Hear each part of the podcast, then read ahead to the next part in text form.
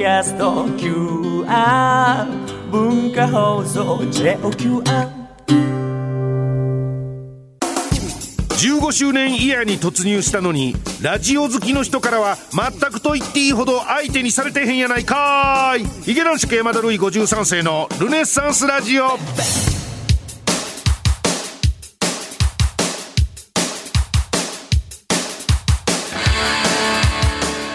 えー、ヒゲ男子の山田ルイ53世です。ヒゲ男子山田ルイ53世のルネサンスラジオ。今週もよろしくお願いしますと、えーいうことでございましてまあおそらく先週のあのールネサンスラジオルネラジの、えー放送配信を聞いていただいた方は分かりますけども今週も先週に引き続き、えー15時間生配信イベントの最中に公開収録させていただきました回をですね、えーお届けしようと、えーいうことでございます。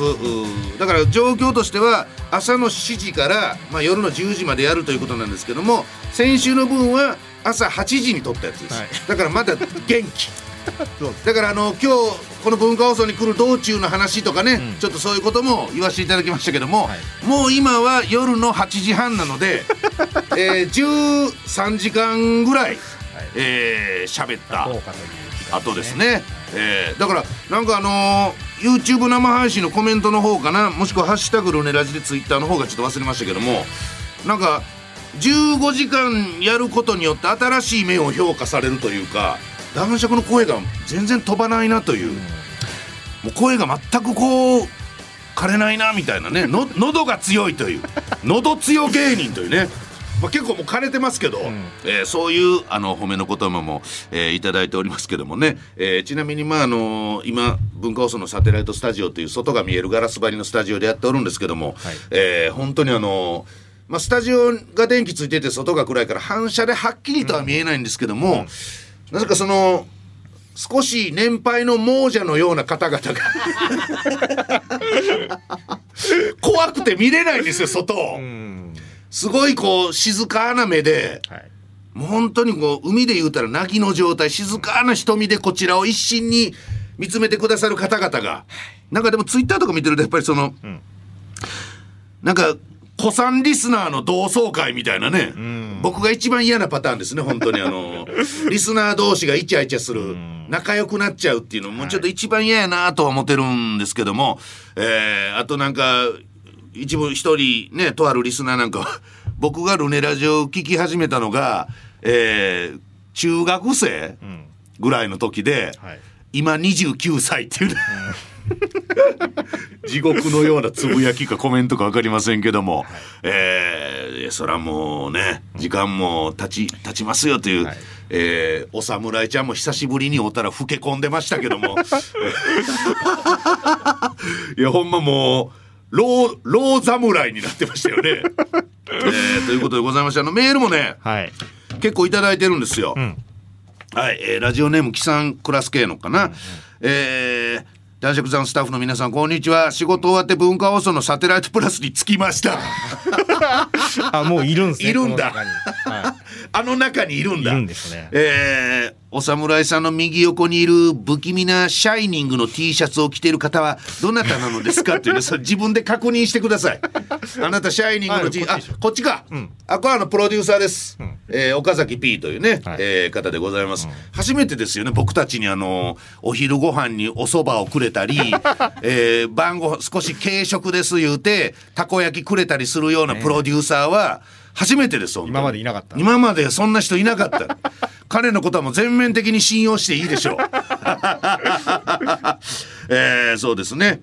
えー、まあうんたらかんたら書いてますね、えー男爵さんの T さん15時間の耐久ラジオ。耐久ラジオじゃないけどあと少し頑張ってください、えーそしてラジオネームさりげなくお仕事サボり。働けよというね、山田さん事件です私の勘が正しければ私は岡崎 P のあさっき出てきた、シャイニングの T シャツの不気味な人、はい。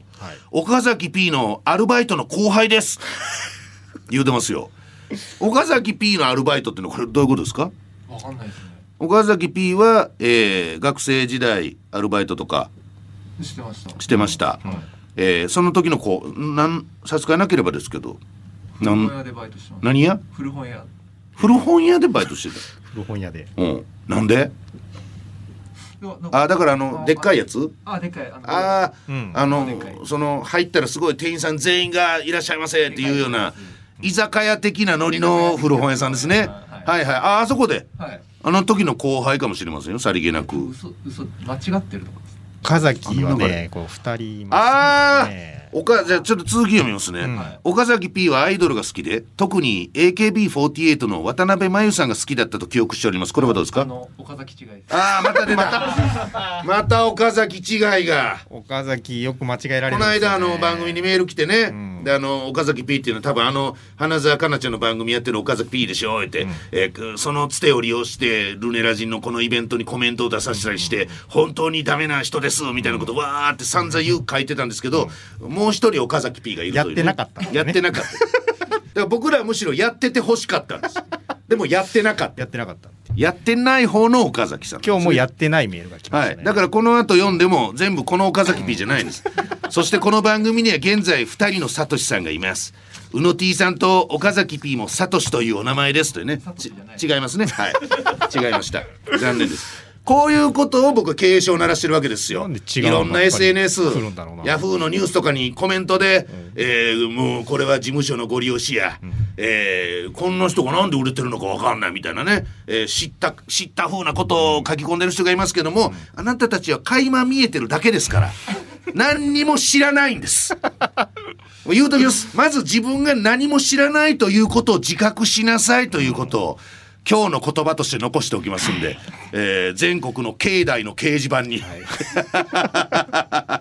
書いといていただきたい。あ、ほんでこれがしげらないだ。うんね、今日も外来てくれてるみたいですけども、15周年おめでとうございます。高一で聞き始めた僕も、今年29になりこれこますという。れこれこれこれやだメールですね。なんですかね、この無人島に流れ、流れ着いた時は15、6だったのに、もう29になっちゃいましたみたいな。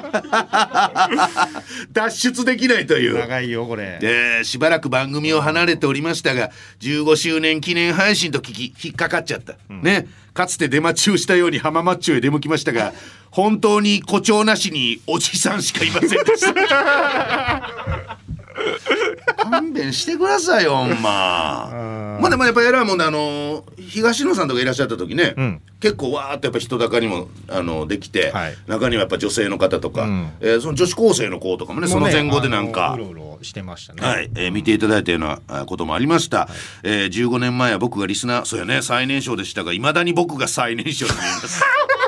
いやそんなことないよ。全国には女女性のリスナーもおるし 学生子供のリスナーもおるよ。ティーンもいますよね。ピーもいるよ、ん。えー永遠に視聴者層が変わらないお化け番組。今後も期待しますというね。だからもうほとんどねもうこう今外にいてくれて、これもありがたいよ。こんなんもう夜遅い仕事終わって駆けつけてくれた人もおるやろから、い。ねしんどいのに。ありがたいけどその見方を変えるとだからもうレミングの群れみたいなもんですよね 今こう外におるもんも含めてみんなで崖に突っ込んでいってるんですいやもうしんどいわ。さすがにこんだけやってくるともうこんな言葉しか出てこうへんわ俺も。えー、あコシーヤンもねスパチャ結構いただいてありがとうございます。15周年をねあ15年目突入おめでとうございます。15年の月日は人を変えます。男爵様は芸人から文筆家に軸足を移し、いや、移してないよ。えー、そうですね。2009年春頃に初めてルネラジを聞いた時もう最初の方やね、2009年から。まだ中学、まだ中学生だった私は、ニート、高校生、ニート、大学生、大学院生、あ、ニート来るか思ったら。なんとか大学院生行きました。えっと、順調に方を進め、今年4月からピカピカフレッシュな28歳新卒1年目会社員として、卒は22とかやんな。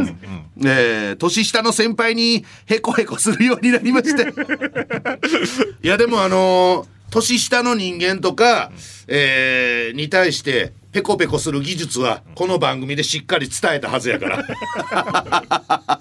何にも偉そうにされる言われのない初対面の人間にもペコペコするスキルは、この番組で全力で伝えたはず。はいはい。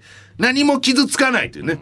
へこへこしたところで自分は何も傷つかないんだ、これをね守っていただければ大丈夫だと思いますけども、えーでも15年経っても変わらないこともあります。それはルネラジが社会不適合者の心の拠り所であるということ。あんたら今集まってんねんで大丈夫 このメールやばれて。このこれ外聞こえてるんでしょ、はい。雪買う人があれそういう集まりなんや。って思うかもしれんこれ。えー心の拠り所であるということ。をこれからも我々ろくでなしをどす黒い光で照らし続けてください。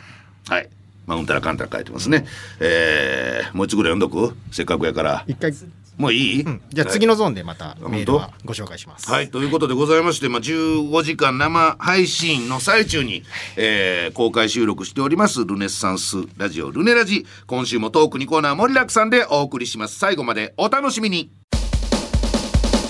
M1 グランプリなどの賞レースでも大活躍。タキオンサスケさんが一番最初に聞いたラジオはこの番組です。ヒゲ男爵山田ルイ53世のルネッサンスラジオ。はい、ということでございまして、まあ、引き続きね、えーこう15時間生配信中に、いい最中に公開収録させていただいております、ルネッサンスラジオ、ルネラジでございますけどもね、まあ、あのどしどしメメールをいただいてますんで、まあ、メールをいただいてますんでっていうか、もう僕は喋ることも何もないわけですから。いやあの15時間まあ休憩挟みつつとはいえですよ、えーもう15時間近く、えーこうやって番組をやり続けてきてね。合間にとんでもないモンスター、猛者と戦い。そして逆の意味でモンスターの人もいました。えーそもそも一番最初にゲストに来られたのが、えーあのヤングテラちゃんこと、えー寺島啓太アナウンサー、ねえー文化放送の自分の番組が最終回を迎えた瞬間に我々のルネラジの収録現場にき 行き席切ってきて「文化放送クビになりました!」って言うてたもうちょっとおかしな人ですからもうそらねまだ喋るこまだエピソードトークみたいなのがあったら、俺もう化け物ですこれは。さすがに、えーメールを読みます、はい。ラジオネームどこでもチャミ、ありがとうございます。15周年イヤー突入おめでとうございます。午前中は2週間に一度のこれはハリキューかな、ハリキューでアラフィフの体を整えてまいりました。知らんけど、えー男爵様は痛む膝のために針などはどうですか？まあちょっとねなんか 2, 2時間3時間前からね あの右膝がこの体の内側からね座ってるだけなのに、ね。はい、座ってるだけなのに尋常じゃなく心身としくしくと痛み始めまして、えー男爵様は痛む膝のために針などどうですか？帰宅してからは午前中に手をつけてなかった気の進まない家事をルネラジ片手になんとかこなしました。ひ昼のラジオみたいなね。えー洗濯物の旦那のパンツをいつもより面積広くつまめたのも惰性としか言いようがない夕飯作りに旬の里芋の煮っころがしが作れたのもルネラジのおかげです。そらねこんな内容のメールが読まれるんやったらおっさんが集まってきますよね。ルネラジって主婦の味方だとつくづく思いました。本当ですか？まあまあでもあの岡崎 P が思ってはるコンセプトもそれですからやっぱり全国の、えーその名前のない家事に励む、えー主婦の皆さんの力になろう 背中を押そうっていうなんもない。そういう趣旨でこの番組を。だから完全に違う番組になっていきますこれから。100均の便利グッズのコーナーとか。そういうのをねね。やっていきたいなと思います。もうもう全然やれという。で基本的には余ったお料理は全部凍らしましょうっていう話をします。保存が効くからね。えー、さあ春日日比谷、ヒゲ男子山田ルイ53世のルネッサンスラジオ15周年イヤー。突入記念15時間生配信。長い。1日限りの浮上、公開生放送駆けつけました。じゃあいらっしゃるということですね。久しぶりの生男爵の姿に感動でガクガクと膝が震えております。もうええわそんな。嘘つけよ。えー、ね。まあそんなこんなあぐちゅぐちゅ先生がいらっしゃいますね、はい。ミミズぐちゅぐちゅ。朝7時からの狂気の15時間生配信。お疲れ様でした。いやありがとうございますルネラジリスナーには馴染みがないためにスパチャは難しいかと思いきや金金金が飛び交うねか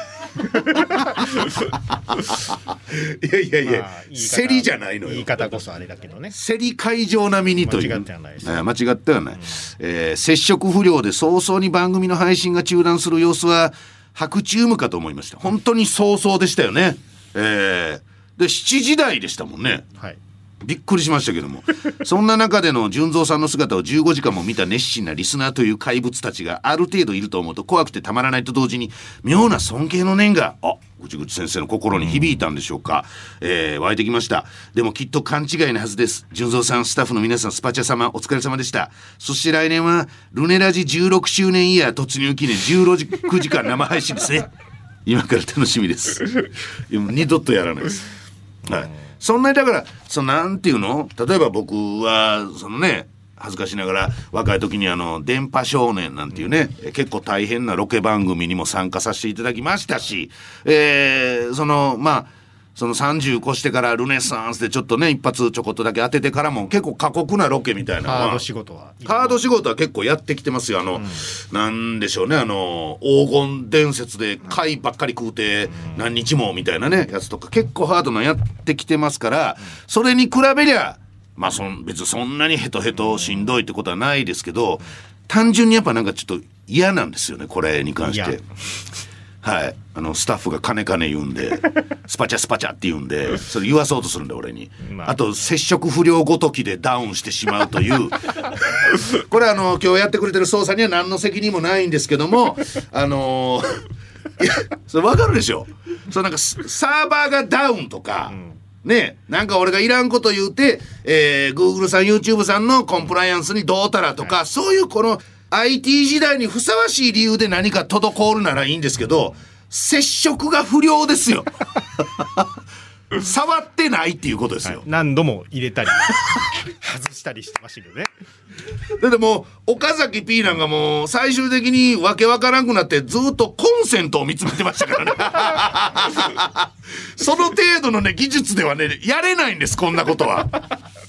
それはもうい勉強してからやってほしいなと、えーいうようなことでございますね。はいということでまだまだメールもたくさんいただいておりますけども、ちょっと読めるタイミングがあれば読みたいなと思います。フリートークのコーナーでした。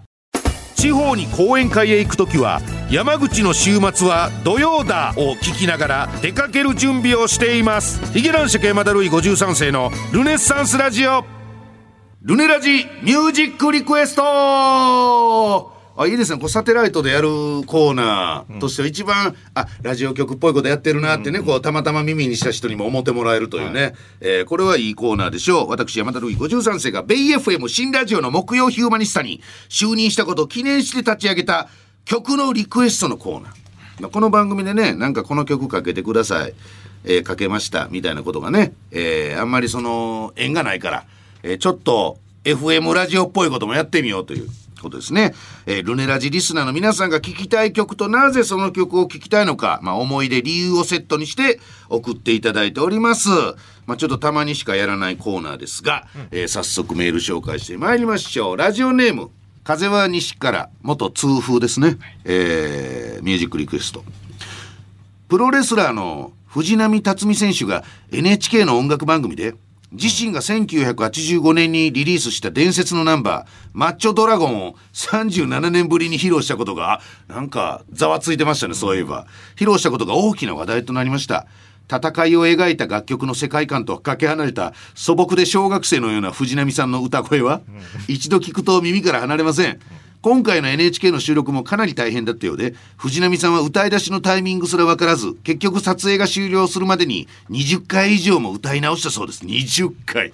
結構ハードですけども、えーマッチョドラゴンの曲中に鮮やかに決まる技はナイフの切れ味という歌詞があります。残念ながら歌の切れ味はゼロですがそんなことないわ。藤波さんの優しい人柄がにじみ出るような素朴な歌声をぜひルネラジでも聞いてみたいと思いましたのでリクエストします。マッチョドラゴン、ね。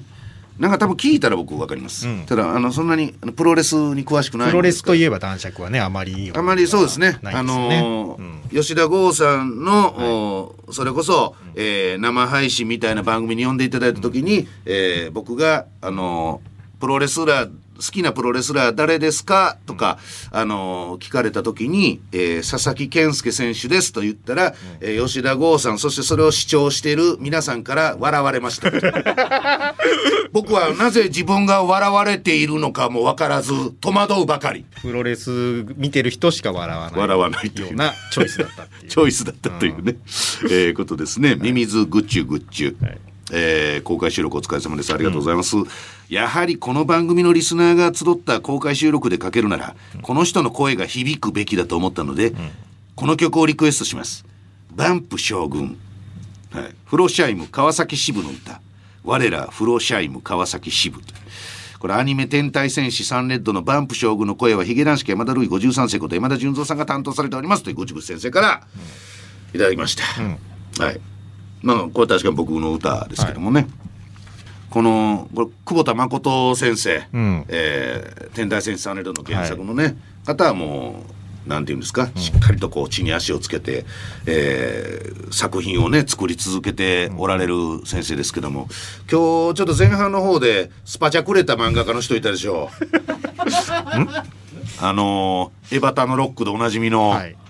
室井、室井大輔先生。室井大輔先生、はいスパチャくれたんですよ。ほんで、まあ、ま、室井大輔先生、まだこの番組聞いてくれてんねや、とか、あの、感動はしたんですけど、はい。まさか今公開中の室井先生が原作の映画が、バイオレンスアクション。バイオレンスアクション。僕たち橋本も大好きな環奈さんが主演。橋本環奈さん主演ですよね。はい。あんなに素晴らしい映画が、先生ご自身が映画が大こけですというねおっしゃってるということでちょっと愕然としまして、で室井先生の話をしだした途端に僕の周りに虫が飛び出したんですけど 虫が。なんでこのスタジオに虫がいるのかわからないですけど 一番虫がいない場所なんですスタジオというのは。ずっといる。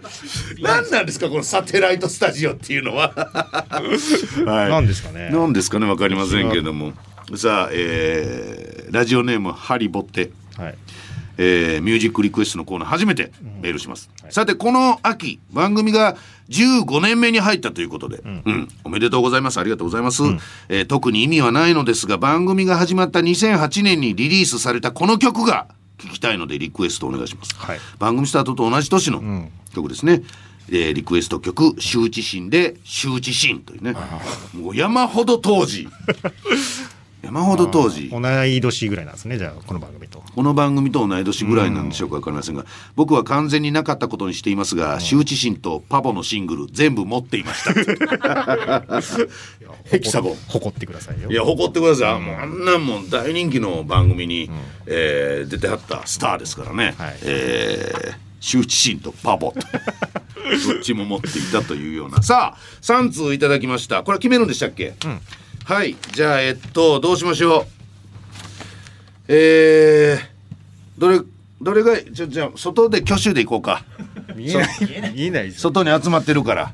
ね。で一瞬こっちの電気消したらええんちゃう？一瞬。これちょっとね公開収録のその雰囲気もさ、載せときたいやん。あー見える怖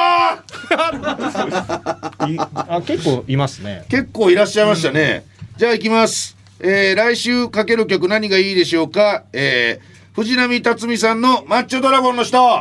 小野 T さん数えれる？あでも結構多い。は12345678910い。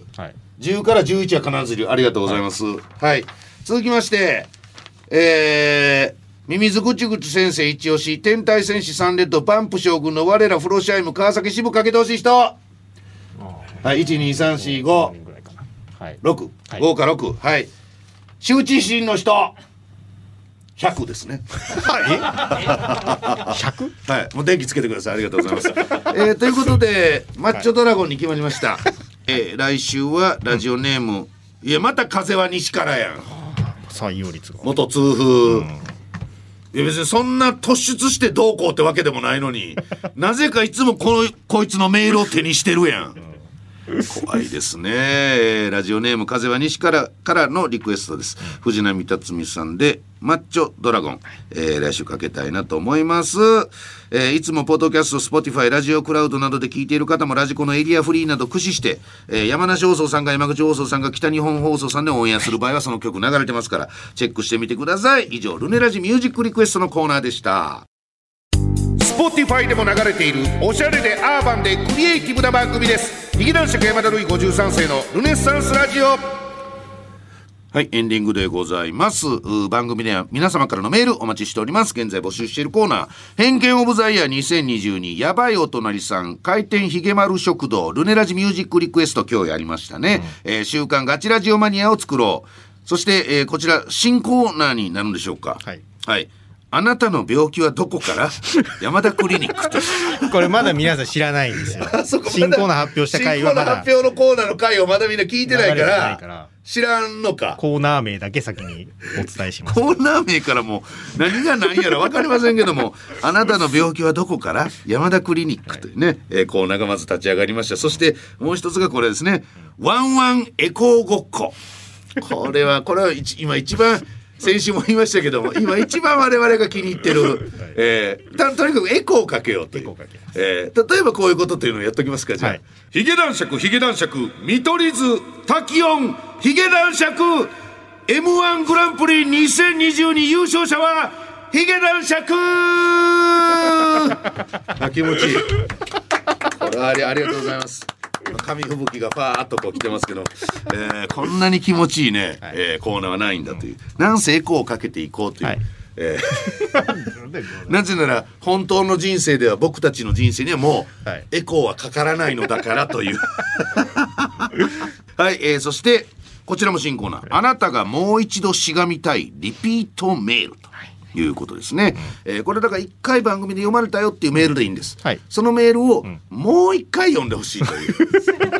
SDGs 魂にあふれる、はい。そのまま送ってくそれれば。のまんまでいいです。まあ、日付とか書いてね、あの日あの時はい。こんな感じで読まれた僕のメールですけど、もう一回読んでもらえませんかというリサイクルなね、えーコーナー。あなたがもう一度しがみたいリピートメールこちらの方も募集しております。そしてルネッサンスラジオラストメッセージ、えーそしてそしてこちらは、えー PR 会社窓辺さんカタカナで窓辺でございます。にスポンサードしていただいております。あなたはこれをなんと PR するというコーナーもございますんで、えーどしどしメールの方をお送りください。ミート高橋さんの鳥もつにプレゼントへの応募も、えーどしどし受付中です。ありがとうございます、えーさらに番組をより安定して続けていくためにスポンサーになってもいいよ。ちょっと興味あるよという方からのお伺いのメールも引き続きお待ちしております。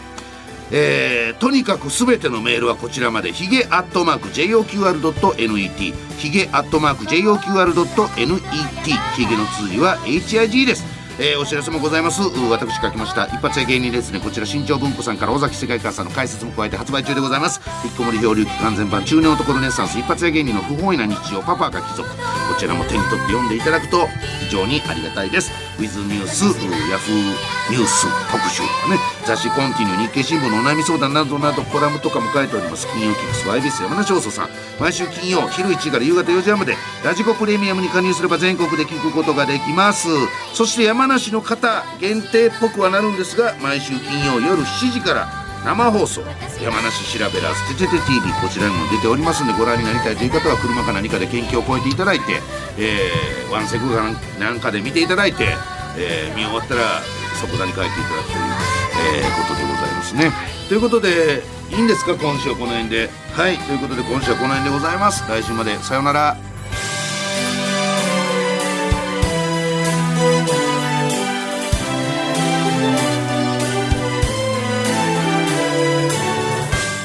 男爵山田るい53世のルネッサンスラジオ。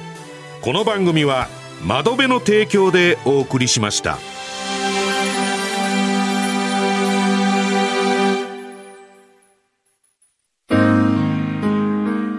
ルネッサンスラジオラストメッセージのお時間でございます。えールネラジリスナーの。いやこれを公開生でやるのはおかしいんじゃないですか？え？もうちょっとこそっとやるコーナーでしょこれは。まあでも朝もやっちゃったんでね朝はだってもう人も全然おらんかったけど、7人でしたけど、うん。はい、今はもう100人からおるわけやからそこにね、えーご視聴してらっしゃる方もありがたいですよ。894人も見てくださってます。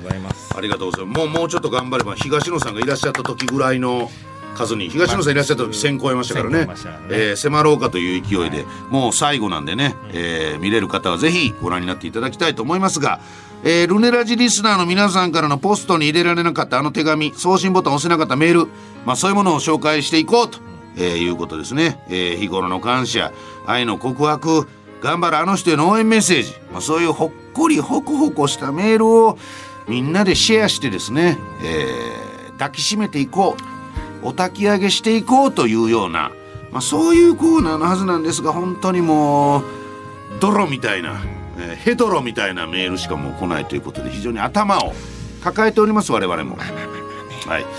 えー今週はシリーズものがはい。ネットフリックスにおけるあの新エピソード新着エピソードのやつですね。は やった更新されたよという、えーラジオネーム。メガネを取ったらメガネ。あらまたあれやろ？はい奥さんがどうのこうのみたいな話やろ？どうなんですかね。分からへんあそうか。たまには違うのも送ってくるか、えーラジオネームメガネを取ったらメガネラストメッセージです、えー妻へって ああいつものやつ。ねでそうです、はい。妻へ。はい。いやいつも通りの呼び方で書かせてください。あなたへってこれいつもわよくわからないですけど メガネの中では妻へよりもあなたへの方がちょっとこうなんかへりくだった突き放した感じの距離感を表すような言い方ってことなんですかね、うん。なんわかりませんが。はい、妻へいやいやあなたへと。言葉で伝えることの大切さを教えてくれてありがとう。感謝から入ってますよ、よかったです。うん。思うだけでは伝わらない。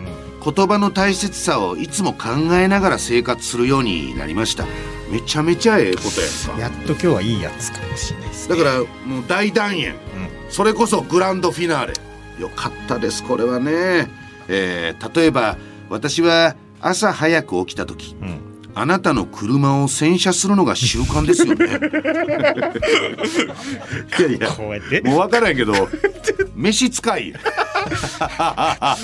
執事みたいな例えば私は朝早く起きた時あなたの車を洗車するのが習慣ですよね。そのうち燃料系もチェックしガソリンも満タンに入れるようになりました。G ですよ G G や。でもう完全な状態にしてだからもうレンタカー会社の人ですよねもう完璧だからそのタイヤの空気圧とかもチェックしてると思いますよ。ガソスタの人みたいな。何かあった？ら大変だ大変やからね。しかし私の間違いはあそれをあなたに伝えなかったことです。ある日帰宅するなりあなたは私にガソリン入れに行ったら満タンで溢れたじゃねえかよ。あのそうイメージは北斗晶さんですね。イメージはテレビに出てる時の北斗晶さんです。ガソリン入れに行ったら満タンで溢れたじゃねえかよ入れたら言えよ。健介。ねと月光しましたよね。月光です。プンスカじゃないです。月光。ブチギレ。確かにそうです。言葉にしないから行き違いました。もう確かにねもう満タンしといたよ。洗っといたよ満タンにしといたよ。メーターもチェックしといたよ。と一言メガネが言うとけばこんなことにはならなかった。これは奥さんが正しいかもしれませんえー先日私が箱で買い置きしている炭酸水が飲みかけの状態でテーブルの上に置き去りになっているのを見つけた時もそうです。はい私のだとしたらこれは怒られると思ったのであなたに「このペットボトルは俺のだよね。置きっぱなしでごめんね。何も言ってないのに？急に？謝って謝って。せ 先行予防線です。ごめんっつって。先行のジャムが予防線。ごめんね。ってごめんね。と飲みかけのペットボトルを手にしながら言うとあなたは「なんだよ。あんたに触られたらもう飲めねえだろうがよ」と線を開け中身を捨て始めましたよね。いやもうこんなもうサテライトでねラジオ収録しながら言うべきかもしれませんけど言うべきじゃないかもしれませんけどもう別れろよもう。ほんまやとしたらね私はそこですかさずゴミ袋を持ちペットボトルはここねということが いうことが悲しい。いうことができましたそれは良かったですえねこれは良かったよね。ね口に出す。うん、ちゃんと言葉として口に出さないと伝わりませんから、ん。えー言葉にすることであなたのペットボトルを間違えて飲むという最大の悲劇を避けることができたのも成長だなと思っています。これからも言葉にすること 気持ちを伝えることを大切に暮らしていきたいなと思っています、はいもうだから何でしょう。に日本で一番惨めな男です今これ。これが響きましたね。この私のだとしたらこれは怒られると思ってるのであなたにこのペットボトルは俺のだよね。置きっぱなしでごめんねという。これが言えるようになるまで人間はどれぐらい虐げられればこのセリフが出てくるんでしょうか。すっと。深いな。これはね深いです、まあでも確かにメガネがおっしゃってることはもう間違いではございません。言葉にして気持ちを伝える。それが一番結局そのトラブル衝突ぶつかりをね避けることなんだなということではないでしょうか。わかりませんけども。またメメガネもね今大変やと思いますけども。最初ラジオネームメガネを取ったらメガネと言った瞬間にえブースの外の、えーリスナーの皆さんが拍手をしたことだけはね 君には味方がいるよという、えーことです。頼りないけど味方がいるよという。多分結局何もしてくれねえけど味方はいるよというね。待ってる方はいま待ってすからる方はいるということで、えーぜひ前向きに生きていってください、えーラストメッセージのコーナーでした